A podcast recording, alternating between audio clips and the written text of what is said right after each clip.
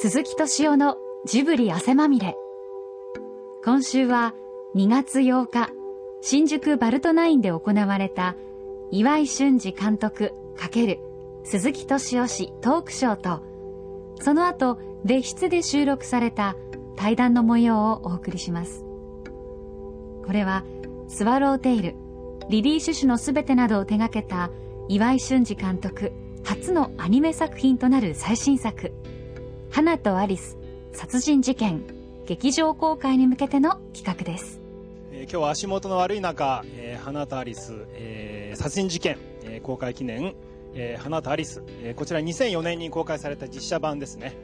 の上映イベントにお越しくださいまして、えー、誠にありがとうございます。私花とアリス殺人事件のプロデューサーを務めております石井と申します、えー、今日は進行を務めさせていただきますのでよろしくお願いします。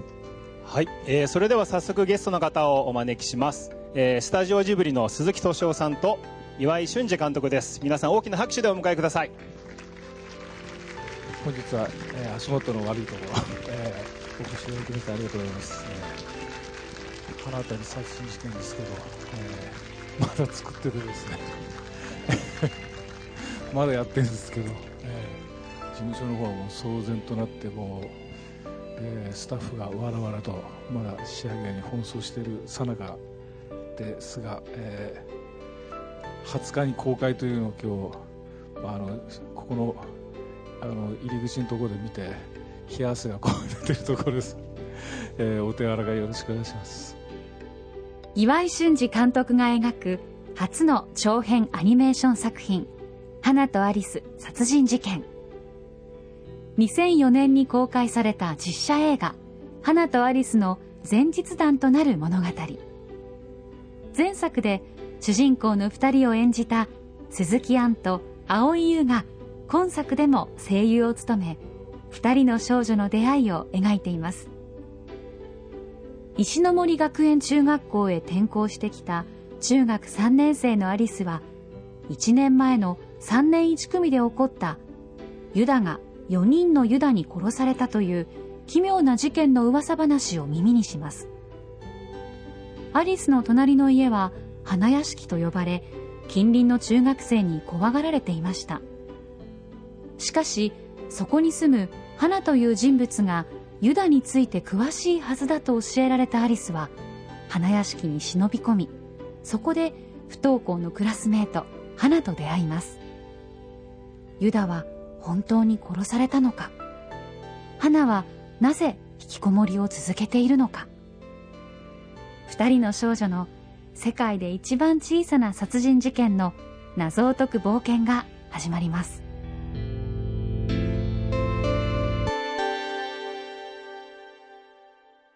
ちゃんと完成版じゃないけれどある程度出来上がったものを拝見させていただいてね。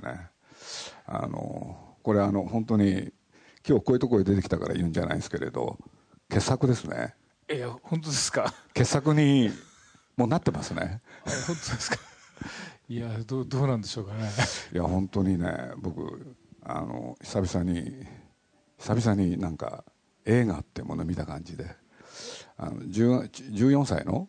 女子中学生、はい。はい、あ多分こんな感じなんだろうなっていうのをねなんか説得力を持ってこちらに伝えてくれるんでもう僕大体映画見ててねキャラクターがなんかそういうふうに見せてもらえるとすごい嬉しくて。もうそれだけで大体ガンときちゃうんですけれどねまあ傑作だってことだけね僕はあの声を大にして本当に言いたいっていうのかまあ僕は岩井さんの作品っていうのは本当まあひょんなきっかけで見始めたんですけれど本当大好きでまあねこのことここに至ってもねやっぱり面白いものをしかもアニメーションでしょ？よくね実写やってきた人がアニメーションをってまあ普通の方そう思うと思うんですけれどね。僕あの岩井さんがね今寝てる間に勝手なこといろいろ喋っちゃいますけれど。あの岩井さんの映画ってねあのいろいろまあ見てきてあの勝手に思ってたことがあるんですよ。ご本人にも言ったことあるんですけれどね。何て言うんだろう。一つはね根底がある、えー、うん、それは明らかだなっていうのはね見ててそう思ってたんですよ。だから、まあ、実はあの岩井さんとねある接点を持つ時、まあ、そのこちらにも目論見みがあって岩井さんならアニメーションを作れるんじゃないかって。そう思ってたんですよね。作り方そのものがそうなってる、うんだからまあ今回はね、まあ、そういうことで言うと本当は岩井さんってアニメーションやりたかった人なのかなってことを思わせたりくれたりしてなんて言ってると僕は本当に一人喋ってることになるんですけれど。もともと10年ぐらい前に鈴木さんはねこの「花たり殺人事件」のシナリオを読まれてるんですよね。そうですね。僕はちょっと相談に行ってですね、あのなんとかできませんかねみたいな話で。あの持って行ったんですけどその時いろいろ相談に乗っていただきつついろいろアニメについても教えていただいて、うん、ああなるほどそういろいろあるんだなと、えー、勉強にもなったんですけど、うん、いえいえ、あの「思い出ポロポロ」のエンディングでした思い出ポロポロじゃない、えー、と耳をすますですね。エンディングを見せていただいてあの見るポイントを教えていただいて。あのずっと歩いている人たちが映ってるエンドロールですね、えー、そのいろんな人たちがこう歩いてるわけですけど、うん、まあ、それを書いた方がいるわけですよね、うん、であまりにもよくできてるんであの見るときは普通に流れて見ちゃうわけですけど、それを書いた人がいるっていう、それは子供もいればお年寄りもいて主婦もいてそれをこう歩いている日常の姿を書いた人がいるっていうのが、そうかアニメってそこから始まるんだっていうようなその書く人がいるからそこにそれが当たり前のようにあるんだというのを改めてなんかその話を伺って感動した覚えがありますけどね。今回岩井さんアニメ作る前に実写で全部一度撮影をしたんですよね。そうですね。そこから全てのアニメーションを起こすという手法、えー、でも10年前も同じことをおっしゃってたっていうのか、ね、要するにロトスコープをやりたい、えー、あ俺で僕ちょっと自分の記憶だとね僕はあの多分反対した覚えがあるんですよね。そうですね、俺で。なんでかって言ったら、まあ、あのこれね古い映画で特にアメリカでね「あの指輪物語」とか、バクシーっていう人なんですけれどそれからディズニーなんかもそうなんですけれどね。一旦役者さんでね芝居をしといてそのフィルムをななぞる形で芝居をねあの書くっていうんですか。まあ、そういうやり方があって実はあの世界のねアニメーション界でそれを試みた人はほとんどが失敗してたんですよね。でそれにあえて挑戦されるっていうんでね。僕は本当はあの岩井さん知らないからこんなこと言ってるのかななんて 失礼なこと思ったんだけれどまあ今回、まあ、それも見どころの僕は一つだと思うんですけれどね。それを使った効果が本当に出てる、あやっぱりあの新しい使い方だなと思いましたね。というのはね、まあ、人ってね絵を描くっていうのは、ね、止まってる絵もそうですけれど動いてる絵も実は観察をして描きますよね。でそういうことで言うと例えば宮崎駿なんかもね、まあ、実はあの観察をして絵を描くっていうことをずっとやってきた人で、これでやってるうちにね何も見ないでも描けるようになる。ところがまたしばらくするとね書けなくなるんですよ。そうするとまたどっか観察に行く？なんていうことを繰り返してきてるんで。でそういうことで言うとねその観察をして書くっていうねどうやっておやりになったか僕詳しく知らないですけれどなんかあの人間がねその芝居やるよりもそれを絵にすることによってより印象が強くなるっていうのか一つ一つが。それがなんかすごくねまあ見てて面白かったですね。まあ、なぞるっていうとね一見簡単そうなんですけどやっぱ結局あの、まあ、書き手の人たちがいっぱいいるわけですけど一枚一枚絵を描いてるわけですよねだからその、まあ、もったいないというかその1枚見ても立派に描けてる絵が まあ、1秒間で8枚ずつこう消化されていくという世界でだからなんかあの、まあ、それでもうまく動いたりだ実写そのままなぞっても綺麗にならなかったりいろいろやっぱり。やってみると苦労はもうたくさんあって、あの例えば実写やってるとなんか、まあ、あの自然にこうなんか映ってしまうものがやっぱりその書かなきゃ書かなきゃならないっていうところでやっぱり、うん、こう自分の中でまだこう気づいてなかったり目覚めてなかったりしているものにいろいろ気づかされていくというか、うん、なんかそことのこうせめぎ合いというか。でもその監督、岩井さんそのもののその発見そのものがねなんか見る人にも伝わってくる作りになってますよね、ああそうですか、うん、だからそれがものすごい面白かった。これ実写だったらね見過ごすところが手で書いてあることによってね、再印象するっていうのかね、それがねだからまあね映画のテーマと表現が大きくいってすごい一致してたんで、それは僕すごい良かったですよね。あの背景も良かったしね。なんで少女ものなんですか？岩井さんにとっては。女の子の主人公の話って自分の中ですごい多いんですけど、まあ、女の子が好きだからっていうよりも なんかあの自分が男であるなんか縛りから解放されるからなんか自由になんか作れる感じがあるあるかなって気がするんですよね。なんかあの男で男の友情物語を描いていくと、やっぱ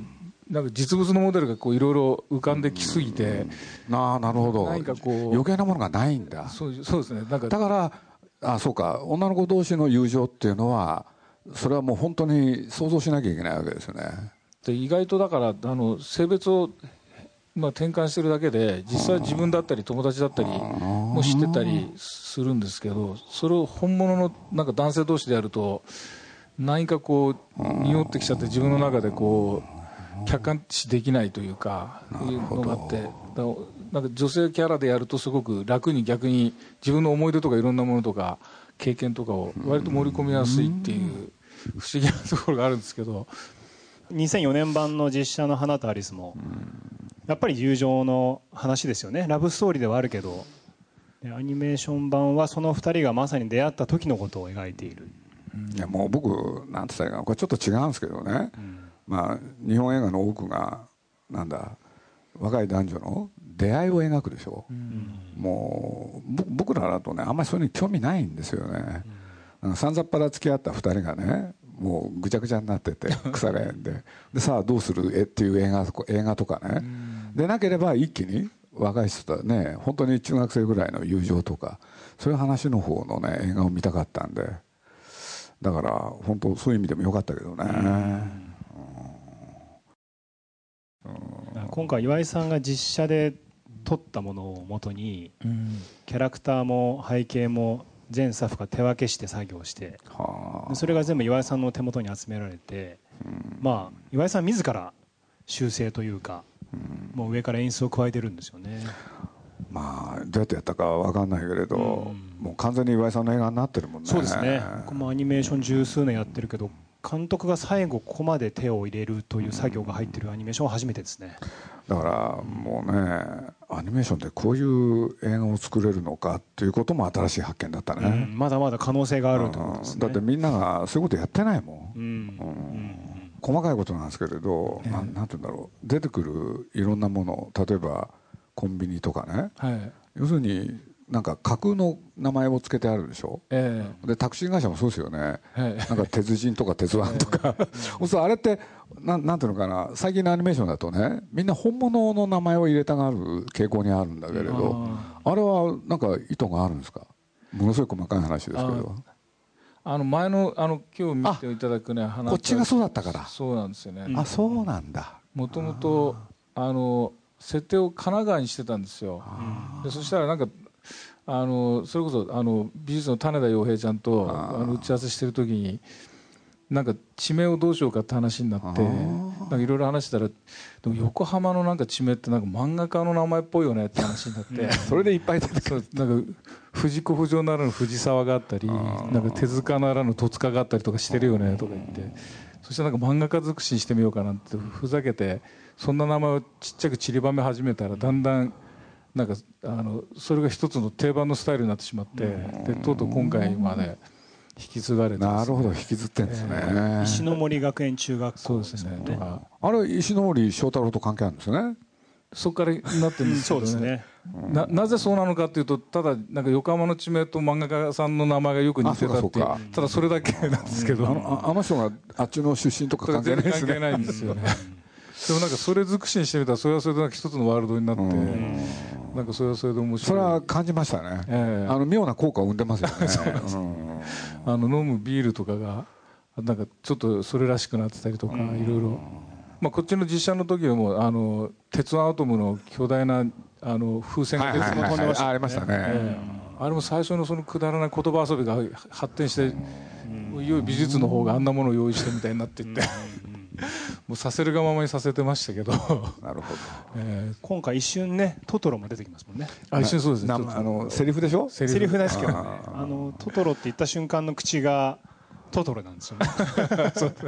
そういういろんな岩井さんのオマージュも含まれてますね。ああなるほど。あれ自分で書いたんですよ。ああのトトロの口は岩井さんが書いた。自分で書いたんですえー宮崎さんのやっぱね宮崎アニメもずっと子供の頃から見てるんで、うん頭の中やっぱスタンダードとしてあるわけですよ。常にこうどのカットを、ね、こう考えても宮崎アニメだとこうやって動いてるよなみたいな。あのなんかこうやっぱありますよね、うん。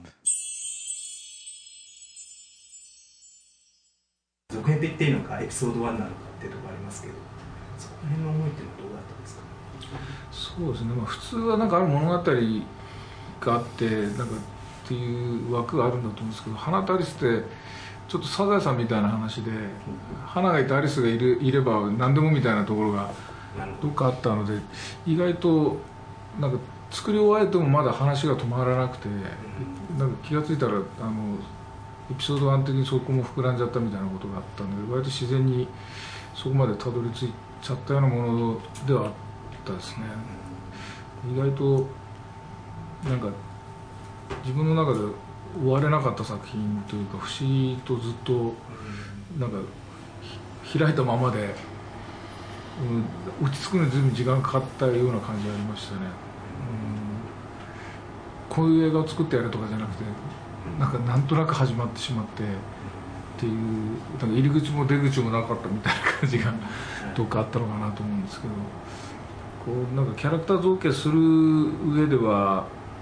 そのまあ本来ね毎作品新作でやる中で作り込んでいかなきゃいけないんでしょうけどああいうのってなんか作り込めばいいようなものでもなかったりして、まあ、付き合ってきたキャラクターとやるっていうのはそれはそれでより自然にやりやすいところもあったし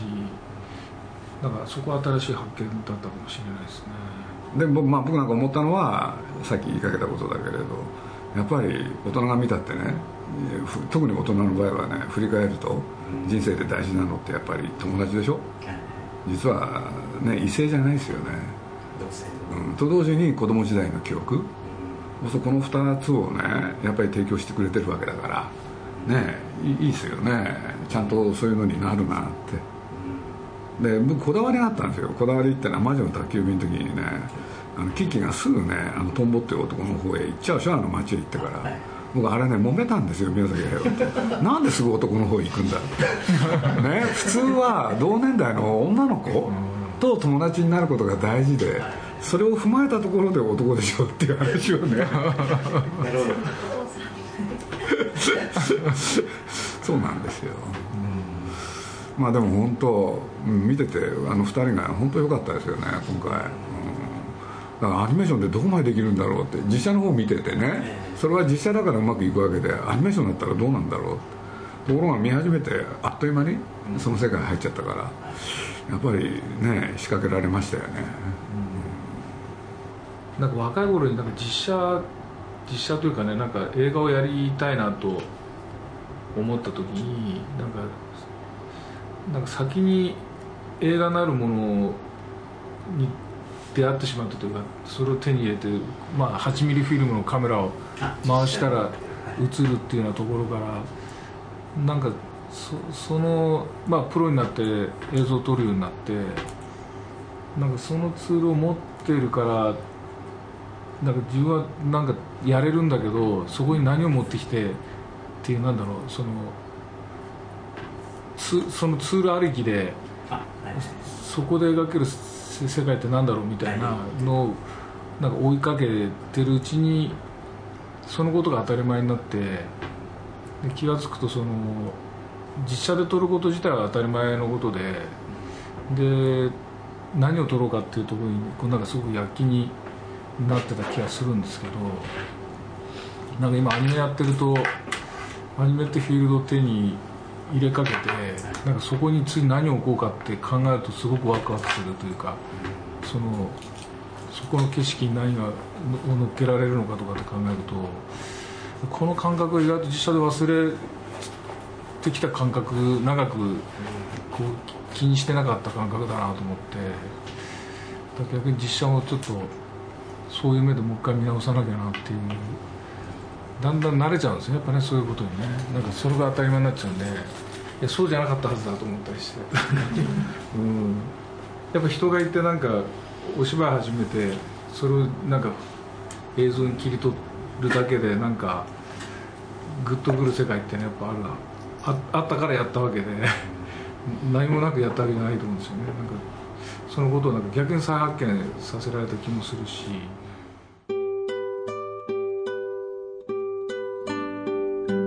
岩井俊二監督初のアニメ作品となる最新作「花とアリス殺人事件」は現在全国ロードショー。ぜひ一度劇場に足を運んでみませんか？まあ、今回その岩井さんの映画見ながらもうつくづく思ったのはね映画は作るもんじゃなくて見るものなのかなって。いやちょっと本当そう思ったんですよ。で見てねいろんなこと言ってる。これが一番楽しいに決まってる？うんと思いつつねちょっと振りあの振りかかってくるんですよね。どうすんだお前はって。そうするとねやっぱり今の世の中考えるとね本当何作るかっていうのは難しいんだなって。でもそういう時にあそうかっつってあのそんなねあの大冗談に振りかぶらなくても身近なところにテーマっていうのは実はある、うん、本当にいい映画をね見させていただいてありがとうございました。まだちょっと完成品じゃないんでもう一回見てみたいんだと思ってもるんですけれどあのぜひねこの映画がヒットすることをあの陰ながら祈っておりますのではい。頑張ってください、はい、どうもありがとうございました。鈴木敏夫のジブリ汗まみれ。この番組はウォルト・ディズニー・スタジオ・ジャパン。街のホットステーションローソン。朝日飲料。日清製粉グループ。au の提供でお送りしました。